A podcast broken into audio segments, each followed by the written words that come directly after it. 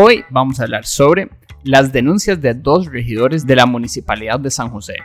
También de la más reciente declaración del presidente Chávez sobre el Banco de Costa Rica. Vamos a hablar sobre la opinión de diversos políticos sobre el cultivo de cannabis hidropónico. La apuesta del gobierno en cuanto a electromovilidad. La odisea en la que se van a embarcar decenas de autos eléctricos para derribar mitos este fin de semana y que los ticos necesitamos solicitar permiso en línea para viajar a Europa a partir del 2023.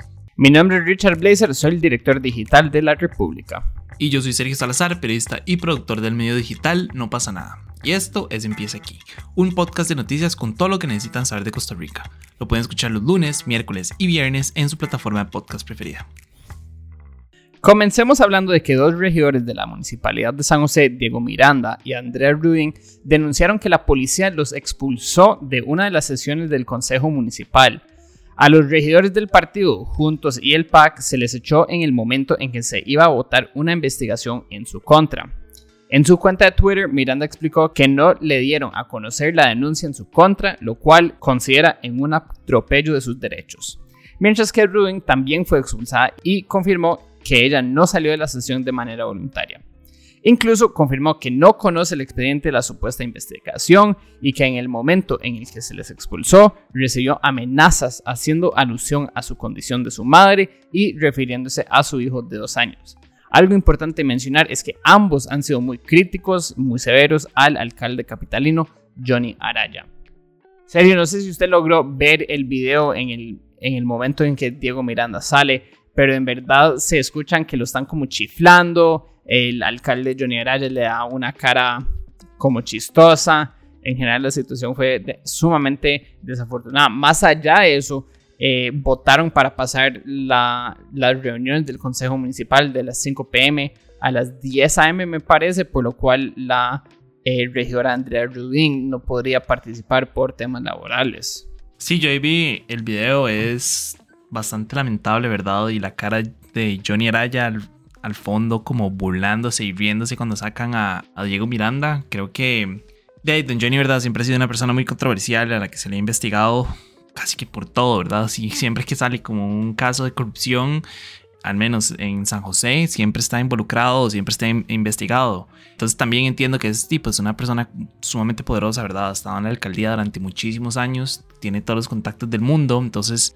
de ahí no me asombraría que si hay una persona que, o un grupo de personas que están siendo críticos de él, que están eh, intentando pues como limpiar un poco la municipalidad, pues se van a topar con la pared que es Johnny Araya. Ahora también he visto muchos comentarios que dicen como que al hacer una votación para ver si se les y yo no sé si se les abría un proceso o, lo que sea, entonces que eso tenía que ser en privado y que ellos no tenían nada que ver ahí, etcétera. Eso ya serán temas jurídicos de los cuales no tengo honestamente la menor idea, pero sí me parece que si uno lo está investigando, todas las personas tienen el derecho a saber sobre qué se les está investigando y si no se les ha permitido tener el acceso al expediente, creo que es algo importante no solo de denunciar, sino que también de investigar. Correcto, a lo que sé, no se le había entregado eh, los documentos referentes a la investigación que se está haciendo en contra de, de Miranda y Andrea Rudin. Eh, sí sé que hay un conflicto de interés, obviamente, en que ellos voten eh, a favor o en contra de una investigación que se esté realizando. Eso sí, como mencionó Diego Miranda, no había fundamento legal, o bueno, por lo menos no se le explicó a él que por qué no podía estar en la sala cuando se hizo. O sea, entendemos que no pudo votar, pero sigue el tema de si él sí pudo estar o si en verdad lo tuvieron que escoltar afuera. Sí, quién sabe si habrá sido por un tema como de, no sé, estar ahí, ejercer algún tipo de presión o algo. Eh, probablemente me gustaría pensar tal vez que fue por eso y no por algo pues mucho más serio, ¿verdad? Pero bueno, en temas similares, el presidente Rodrigo Chávez dijo que la venta del Banco de Costa Rica a manos privadas ayudaría al país a reducir el peso de la deuda, a la vez que, y en sus palabras, se le daría un fin a ese banco público, el cual hoy no le da ningún dividendo a los costarricenses. Incluso dijo que no se está poniendo en venta las joyas de la abuela, como algunos han tratado de señalar, y que por el contrario es un banco que ha tenido problemas de gobernabilidad y corrupción enorme. Ya que estamos hablando de propuestas, según diputados, exministros, empresarios y hasta el mismo presidente Chávez, el cultivo de cannabis debería ser una oportunidad y no un delito. Por ejemplo, en una entrevista para la República, el diputado Jorge Dengo del Partido Liberal Progresista dijo que el país está perdiendo la oportunidad de abrir la puerta a una nueva industria capaz de generar empleos y reactivar la economía. Todo esto a raíz de un laboratorio de marihuana que se descubrió en Puriscal que tenía una operación sumamente impresionante, paneles solares, varias personas trabajando y por eso se da el tema.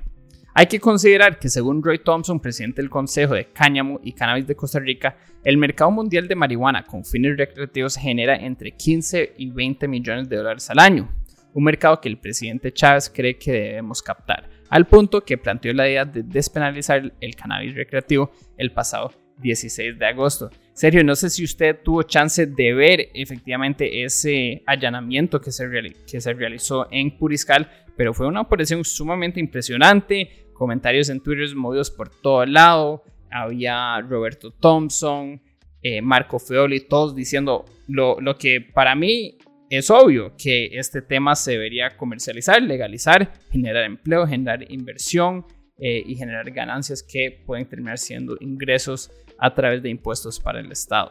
Sí, bueno, el video como del, del allanamiento per se no lo vi, pero sí vi la estructura gigante. Todos los comentarios son pues como diferentes, ¿verdad? Hay muchas personas que están de acuerdo con que se haya quitado la planta y otros han dicho que cómo es posible que quitaron, este, ¿verdad? Un centro que uno estaba generando empleo y dos era 100% o en su mayoría pues movido por energías renovables. Creo que ya este es un tema que ya lo hemos hablado antes, ¿verdad? Que Costa Rica se presta como estructura y como país para este tipo de comercio. Muchas personas ya de por sí vienen al país para disfrutar del turismo, disfrutar de la comida y pues difumar, ¿verdad? Entonces hacerlo legal y aprovecharse de ese mercado y poder sacarle algún tipo de provecho, creo que es algo obvio, ¿verdad? Que tal vez está cayendo desde hace bastantes años, pero por un tema, supongo, como de de pensamiento antaño o de que, no sé, ya he escuchado varios, o al menos en la campaña electoral, ¿verdad? Muchos han salido a decir que, bueno, muchos candidatos salieron a decir como que era una, droga para iniciar y que entraba un tema de droga más fuerte, etcétera, eh, pero en realidad no hay ningún estudio que demuestre eso, entonces creo que es tal vez sea como un tema de desinformación, un tema de pensamiento antaño que no se ha tomado la decisión de, de de legalizar ese tipo de cannabis, pero creo que es un mercado que se está desaprovechando y que Costa Rica como estructura y como país, ya dije, eh, sería perfecto para aprovecharlo. Ahora, en temas de movilidad, específicamente de electromovilidad, el viceministro de Energía del MINAE, Ronnie Rodríguez, dijo que la apuesta del gobierno es contar con una flota de alrededor de 500 autobuses eléctricos de un total de 10.000. Para demostrar la capacidad y derribar los mitos en torno a los carros eléctricos, el próximo 18 de septiembre, este domingo, la Asociación Costarricense de Movilidad Eléctrica, ASOMOE, realizará la caravana de Costa a Costa 2022, un viaje cero emisiones del Atlántico al Pacífico, en la cual una caravana inicial de 15 vehículos eléctricos cruzará el país de costa a costa. Según la directora ejecutiva de ASOMOVE, Silvia Rojas, la idea es que las personas puedan ver el excelente desempeño que tienen estos vehículos, tanto en distintos tipos de caminos y alturas como en diferentes condiciones climáticas. La actividad iniciará a las 8 a.m. en el Parque Vargas de Puerto Limón. Se espera que alrededor de las 11 y media la caravana llegue al ICE en la Sabana y a la 1 de la tarde la caravana continuará hacia la concha acústica en Punta Arenas, en donde se sumarán varias decenas de vehículos eléctricos, eléctricos de personas usuarias y sus familias que saldrán de la capital. Serio, de hecho yo voy a ser parte de esta caravana. La República es media partner de Asomoe, entonces nosotros estamos súper felices de, de, participar. Eh, invitamos a toda la gente, bueno, ya que están en, en, Limón o en San José o en Punta Arenas, a que, a que lleguen a la feria eh, antes de salir, eh, en mitad del camino o ya cuando llegamos a Punta Arenas y van a poder ver un montón de diferentes autos eléctricos y, más importante o más chiva es que, bueno, estos autos van a viajar los que salen desde Limón unos 200, 250 kilómetros. Qué chiva, no, no, no tenía idea que ibas a formar parte de, de la caravana y que, que se siente, no sé, alguna tipo de inseguridad, están seguros de que lo van a lograr. ¿Cómo es ese sentimiento de participar en, en este proyecto? Bueno, yo estoy participando con uno de los autos con menos rango. En general, la mayoría que están saliendo de Limón están saliendo con una autonomía de 500, que en verdad van a ser como 400. Eh, mi auto solo tiene 400 kilómetros y ya cuando uno se topa con el Surquí, ahí hay una pérdida muy grande de rendimiento. Entonces, con que llegue al cima del surquí y, logre bajar y empezar a regenerar, no le veo problema porque desde, desde ahí hasta el puerto y es casi todo hacia abajo. Pero bueno, sí, sí voy un poco nervioso. Eso sí, a lo que he visto en la aplicación que mide regeneración y, distancia y elevación y todo eso, eh, dice que voy a llegar con un 15-18% de energía sobrada. Ah, entiendo. Y en, el proceso no van a, recargar. La idea es como demostrar lo que se puede hacer con una sola carga. Exacto. La idea sí es llegar de costa a costa, literalmente sin hacer carga. Es posible que uno o dos autos, y, espero que yo no, sí tengan que parar en uno de los eh, cargadores rápidos del ICE eh, para cargar unos 10, 20 minutos y continuar. Amada, qué chiva, Tino. Muchísima, muchísima suerte. Espero que les vaya súper bien. Gracias, gracias. Bueno, con que no me quede varado, yo feliz. Y, bueno, la próxima semana en el podcast les puedo dar un, un mini resumen de cómo nos fue. Sí, figo, estaría muy chida. Pero bueno, ya para ir cerrando, les contamos que Costa Rica es uno de los más de 60 países del mundo en que los ciudadanos no necesitan visa para estadías menores de 90 días en 26 países de la Unión Europea. Y es por eso que a partir del 2023 se deberá solicitar permiso a través del Sistema Europeo de Información y Autorización de Viajes para poder ingresar a estos países y que se puedan mejorar las condiciones de seguridad y dar seguimiento a las personas. Tengo entendido que es un formulario que se llena en cuestión de minutos y lo pueden encontrar en línea. Pero bueno, eso es todo por hoy, viernes 16 de septiembre. Yo soy Richard Blazer de La República.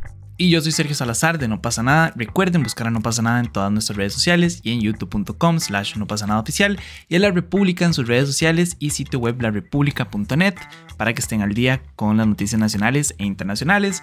Les recuerdo que el siguiente episodio sale el próximo lunes para que estén atentos, asegúrense de suscribirse y de seguir este podcast y como siempre darnos una calificación. Muchísimas gracias, chao.